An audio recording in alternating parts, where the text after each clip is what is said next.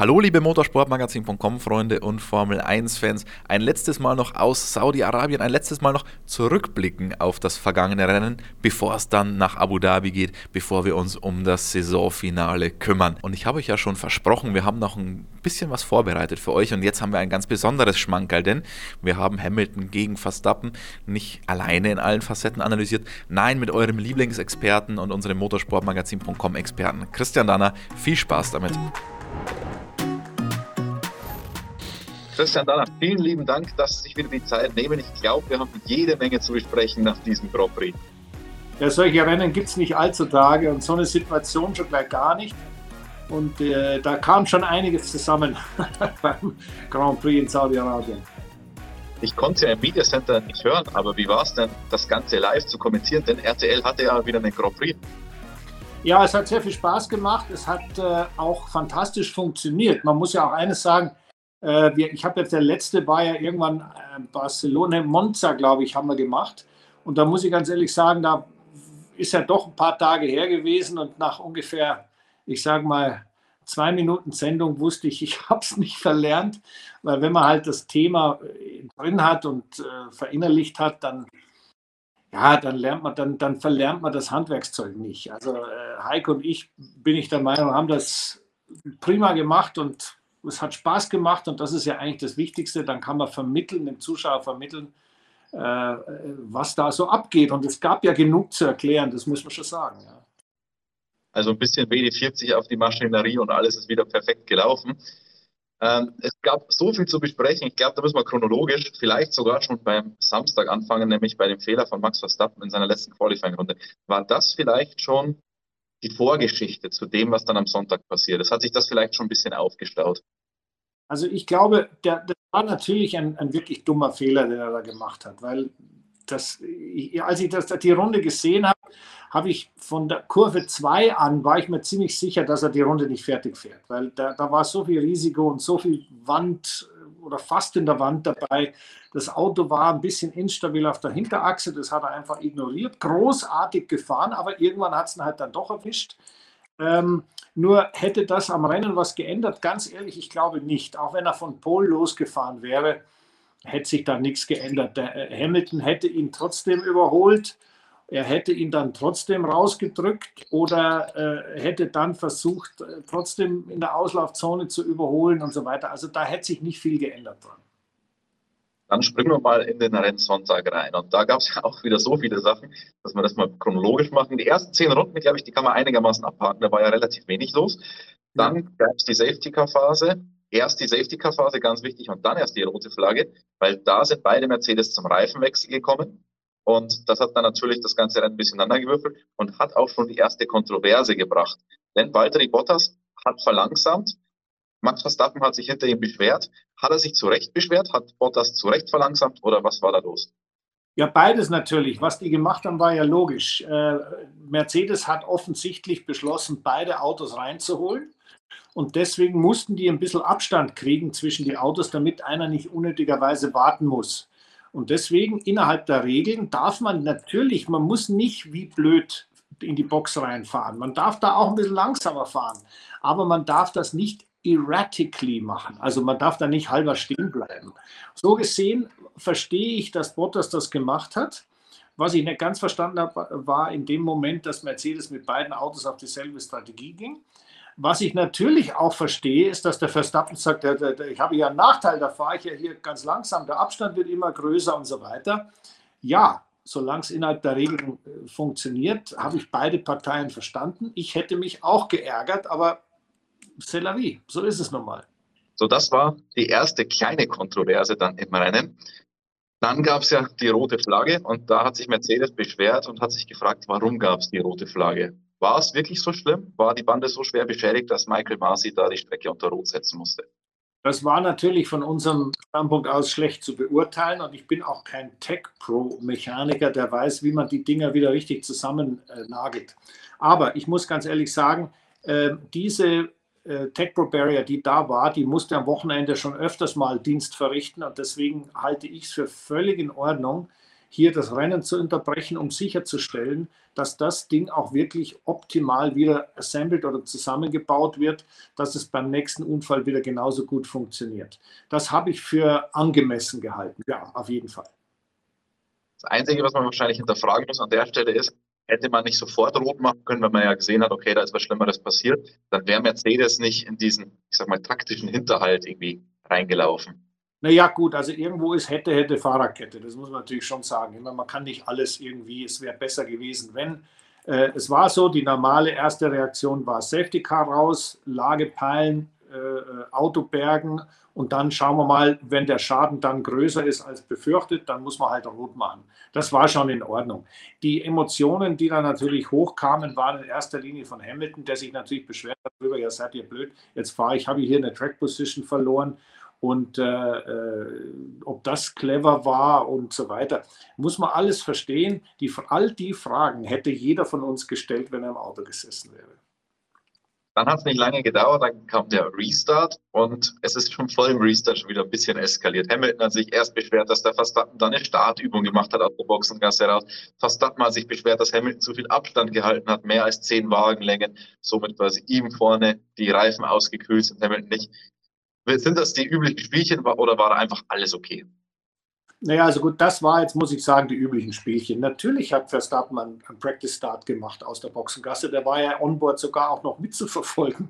Und äh, natürlich hat Hamilton versucht, äh, er weiß ja, dass das ein Problem am Red Bull ist, dass der relativ schnell die Reifen abkühlt. Äh, hat er versucht, das bis zum Limit irgendwie äh, weiterzutreiben. Das ist alles normal.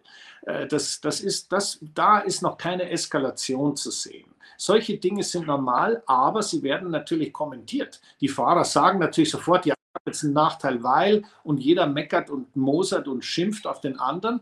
Ähm, und das überträgt sich dann natürlich auch aufs Teampersonal. Ich meine, wenn man mal gehört und gesehen hat, mit welcher Nonchalance und welcher unglaublichen Frechheit auch da äh, Lügen und, und, und Theorien verbreitet werden äh, und, und Vorwürfe mit Vorwürfen um sich geworfen wird. Ja? Also das ist schon, das ist schon bedenklich, finde ich. Und äh, da muss man die Fahrer, finde ich, noch am ehesten verstehen, weil die, die kämpfen da draußen schließlich äh, um den Rennsieg und deswegen ich, da habe ich jetzt überhaupt kein Problem gehabt damit. Das war okay. Die schlimmen Sachen kommen ja noch. Genau. Jetzt haben wir schon lange gesprochen und sind noch nicht mal bei der ersten Eskalationsstufe angelangt auf der Strecke. Die kommt aber jetzt beim ersten Restart. Da hat Verstappen erstmal einen schlechten Start erwischt und musste sich relativ vehement gegen Lewis Hamilton verteidigen. War es zu vehement oder war das noch im Rahmen des Erlaubten? Ja gut, also äh, seit Brasilien wissen wir ja, dass Verstappen da so eine Art hat, sich zu verteidigen, die eigentlich dazu führt, dass beide oder zumindest mal einer die Strecke verlassen muss. Das ist aber, ich sage mal, geduldet, wenn auch nicht gern gesehen. Also ich bin jetzt nicht jemand, der den Verstappen da immer, da immer drauf und sagt, der ist so böse und so aggressiv. Ähm, es gibt es ist einfach so, dass ein Verstappen seine Limits für sich festlegt und den anderen, der interessiert ihn nicht. Das ist ihm wurscht. Ich, ich gestehe ihm zu, ein Überholmanöver zu machen, jederzeit. Aber jetzt, wenn man mal überlegt, solche gerade beim Restart und solche Sachen, da ist ja immer Kollisionsgefahr. Und diese Gefahr nimmt er ganz bewusst in Kauf, weil er weiß, dass der andere sich nicht leisten kann, auszufallen. Und da gehört schon sehr viel Abgebrühtheit dazu und auch, ich sage mal, da ist schon, das ist schon eine spezielle Art, um es vielleicht mal charmant zu sagen, um mit den Gegnern umzugehen.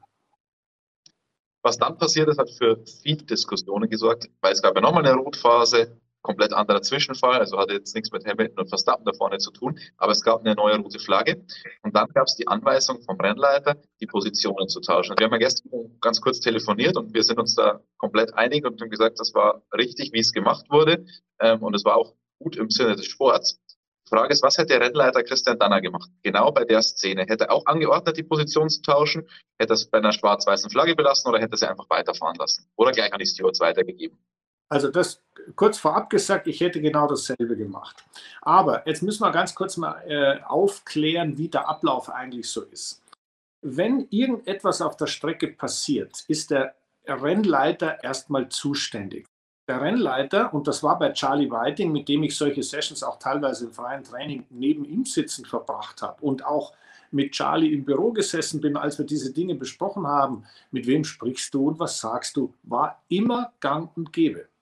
Das erste Mal, dass wir sowas am Fernsehapparat live mithören konnten, war jetzt in Jeddah.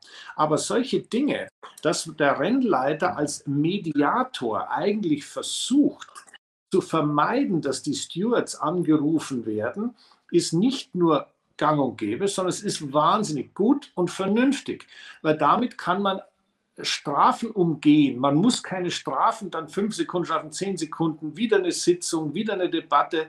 Das ist alles problemlos zu erledigen, indem man sagt, pass auf, du hast dir einen Vorteil verschafft, jetzt lass ihn wieder vorbei. Oder wenn jetzt ein Restart kommt, eine ganz pragmatische Lösung, sag, pass mal auf, mein Lieber, Ocon fährt vorne, dann Hamilton und dann Verstappen. Ja, besser geht's doch nicht. Das ist doch die beste Lösung. Und äh, ich muss auch da mal für den Michael Masi, der ja von vielen, also auch von, von Christian Horner zum Beispiel, komplett in die Pfanne gehauen wird. Das ist wahnsinnig unfair und unberechtigt, denn Michael Masi macht in einer derartigen Situation einen ganz fantastisch guten Job. Das ist es, what it takes, was es braucht. Und das hat Charlie ganz genauso gemacht. Der Charlie hat immer wieder eingegriffen, hat gesagt, pass auf Jungs, das hat mir nicht gefallen, du kannst jetzt die Position wieder zurückgeben. Wenn nicht, gebe ich zu den Stewards. Und was dann passiert, ist klar, weil der Fall war ja glasklar. Er hat sich natürlich einen Vorteil verschafft, indem er die Strecke verlassen hat. Und äh, gaining a lasting advantage, so heißt es im Regelbuch. Also so gesehen muss ich sagen, Kompliment, das haben sie eigentlich sehr gut gelöst, aber wir, wir konnten halt zum ersten Mal mithören und das war halt ein bisschen komisch für viele. Und ähm, Dr. Marco hat bei uns bei RTL äh, im Nachlauf dann auch noch äh, geschimpft, das sei ja wie auf dem, auf, dem, auf dem Bazar, da handelt man da so rum. Nein, äh, das ist überhaupt nicht wie auf dem Bazar. Das war ganz klar und nochmal gesagt, üblich, gang und gäbe. Man darf auch nicht vergessen, Red Bull hat am Ende zugestimmt und hat äh, gesagt, ist es okay für uns, dann kann man sich danach auch nicht mehr beschweren, wenn das Urteil da ist. Die haben, die haben eh unglaublich Glück gehabt. Da hätte, das hätte viel dümmer laufen können für Red Bull, diese Sachen. Ja? Dann kam der zweite Restart. Verstappen wieder knallhart, diesmal auf den Medium-Reifen gestartet von Position 3, hat gleich wieder reingehalten da wäre es schon fast zur Kollision gekommen, respektive es gab sogar eine leichte Berührung. Da kann man aber sagen, er hat die Kurve selber noch bekommen. Das war wahrscheinlich on the edge, aber nicht drüber. Oder wie sieht das ein Rennfahrer? Das sehe ich genau so. Also ich meine, der Verstappen hat doch jedes Recht der Welt, in der ersten Kurve die Führung übernehmen zu wollen oder zumindest mal den Gegner zu überholen. Das ist ganz normal. Es ist völlig normal.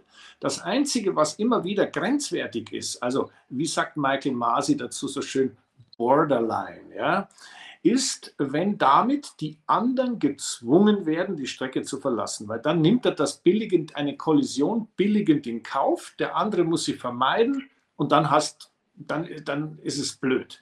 Aber so ein Start mit einem gut startenden Verstappen, herrlich, wunderbar, da war ein Loch, rein mit dem Auto und schauen, wie es weitergeht.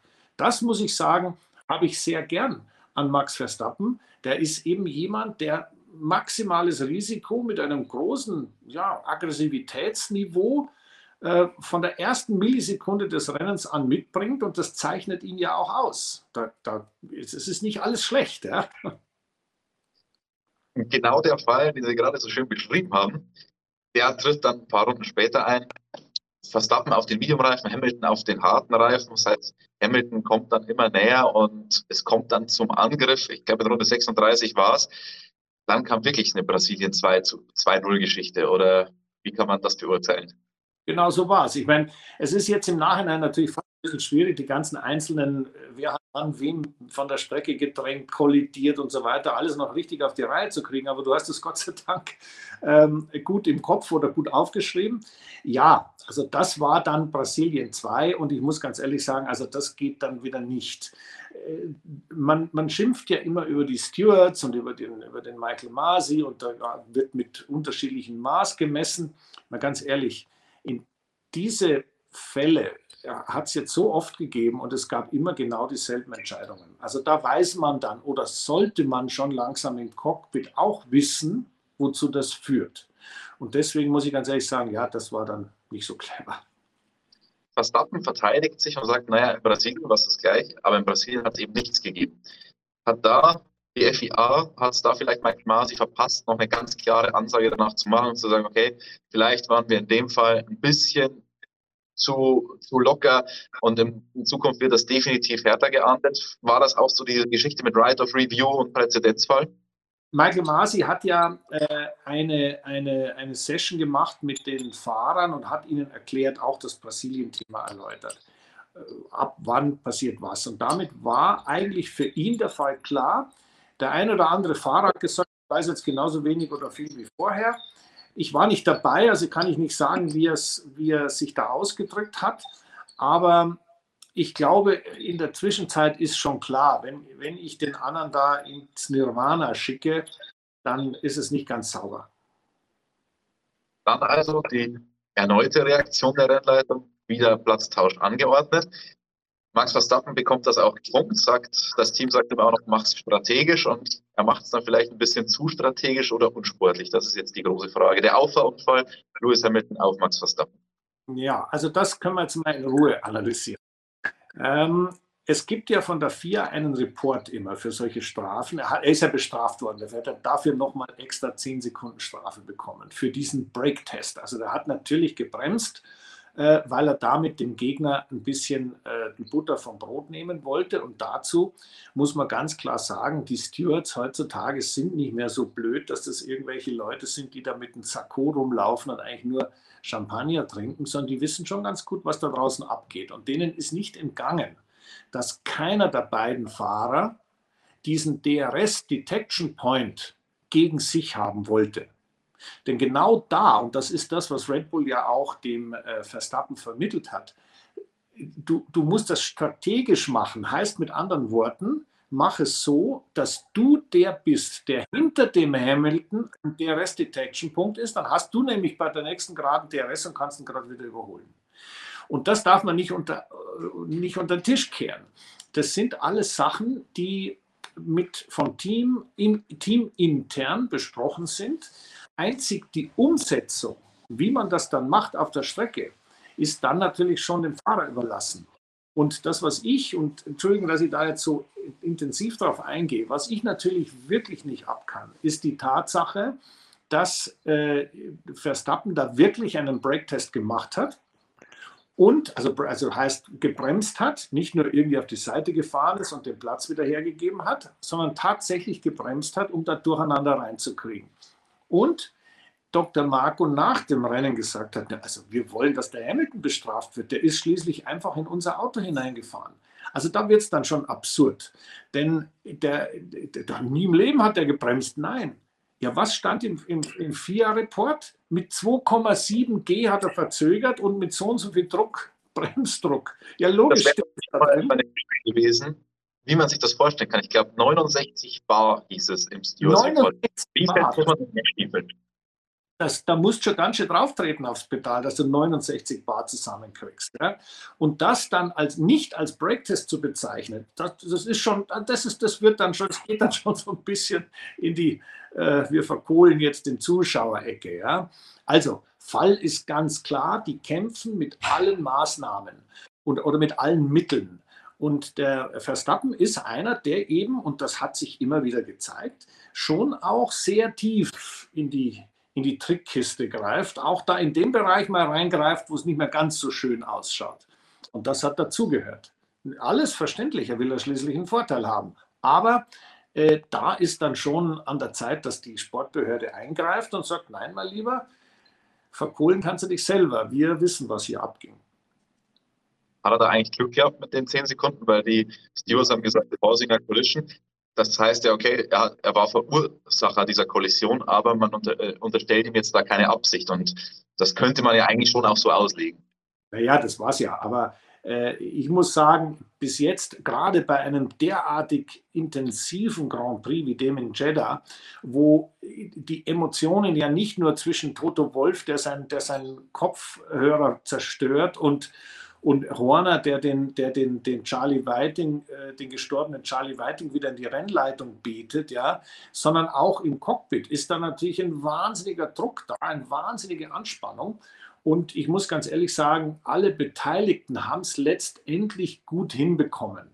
Also alle Beteiligten der vier, die Stewards und der Michael und auch die Fahrer haben es letztendlich gut hinbekommen, miteinander dann doch noch so halbwegs klarzukommen, dass sie das Rennen zu Ende gefahren sind. Aber es gibt schon eine klare Tendenz und die heißt, der Trickkisten-Jongleur äh, ist nicht Hamilton. Ich habe äh, jetzt zufällig ein ganz altes Magazin gefunden von 2016, in dem wir eine Geschichte hatten, Max Verstappen, Wunderkind oder Bad Boy. Er selbst hat damals Bad Boy angekreist und unterschrieben. Ähm, ich glaube, das ist aktueller denn je. Was, was ist er denn jetzt? War das, Sie haben ihn jetzt so oft gelobt für seine aggressive Fahrweise, aber dann auch wieder kritisiert, dass es drüber war. Was ist es? Wunderkind oder Bad Boy? Also die Tendenz geht schon zu seiner Selbsteinschätzung. Wie war die doch gleich? Bad Boy. Ähm, jetzt vergleichen viele diesen WM-Kampf mit Senna gegen Prost. Viele von uns sind zu jung, um die noch richtig miterlebt zu haben. Sie haben es aus nächster Nähe sogar miterlebt. Ist es vergleichbar oder ist es sogar noch eins drüber, weil das jetzt ständig eskaliert? Also es ist auf jeden Fall noch eins drüber, weil die haben ja, die sind ja eigentlich zwar psychologisch relativ grob miteinander umgegangen, aber äh, die waren so nah an der Strecke nicht beieinander und damals gab es auch so strategische Dinge nicht, wo man auch so viele Verschiebungen. Ähm, es gibt einen Fall, der direkt vergleichbar ist oder der vom Potenzial her vergleichbar ist und das ist die Schumacher-Hill-Nummer in Adelaide als äh, der, der äh, Michael Schumacher in die Wand gefahren ist und dann so lange gewartet hat, bis der Hill kom, kam und ihm dann in die Karre gefahren ist, dann waren beide platt und Schumacher war Weltmeister. Das ist das Szenario, was wir natürlich in Abu Dhabi haben. Denn im Moment ist es so, dass äh, zwar alle reden, ja, es muss ein fairer Wettbewerb sein, aber ganz ehrlich, das ist dem Verstappen letztendlich völlig wurscht. Er will Weltmeister werden und äh, wenn es sein muss, greift er auch, wie gesagt, in die Trickkiste unterste Schublade. Aber je, je klarer man sich darüber ist, umso besser kann man sich auch vorberei darauf vorbereiten. Und ich muss schon sagen, die Art und Weise, wie man bei Mercedes auch gelernt hat und die Art und Weise, wie Lewis das macht, ähm, der weiß ja genau, jedes potenzielle, jedes, jeder Überholversuch ist ein potenzieller Unfall. Und da musst du schon viel Feingespür, Feingefühl entwickeln, um, um das irgendwie doch noch hinzukriegen. Das heißt, die normale Herausforderung im Rennauto, so schnell wie möglich, so schnell wie möglich, ist ja eines. Aber du brauchst schon extra Kapazitäten, die frei sein müssen, um auch diese Eventualitäten in jede Aktion mit einzubauen. Also das ist schon absolut faszinierend. Und äh, das sind wirklich die zwei größten, die es gibt im Moment. Und wie die sich geben, da schaut, das, das schaut man schon gern zu, was da abgeht. Ja. Ich glaube, jetzt haben wir diesen WM-Kampf oder zumindest das, was in Saudi-Arabien ist, zur Gänze analysiert. Ganz kurz abschließend. Was passiert jetzt in Abu Dhabi? Kommt es zur Kollision oder kommt es nicht zur Kollision? Also das hängt sehr davon ab, wie, die, wie das Rennwochenende sich entwickelt. Wir haben ja gesehen, dass eigentlich die beiden auf Augenhöhe fahren. Das heißt, es wird wieder sehr knapp um die Pole Position gehen. Äh, ich kann mir vorstellen, dass vielleicht das Streckenlayout ein bisschen besser für den Mercedes passt, aber das haben wir in Saudi-Arabien auch gesagt. Warten wir mal ab. Und danach hängt sehr davon ab, wie nahe die sich kommen.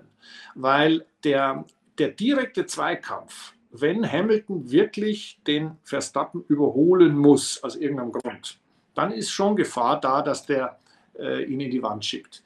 Das ist aber so leicht auch nicht hinzukriegen, denn da musst du dir schon was richtig Ernsthaftes überlegen, damit der auch nicht weiterfährt, dass der auch wirklich stehen bleibt.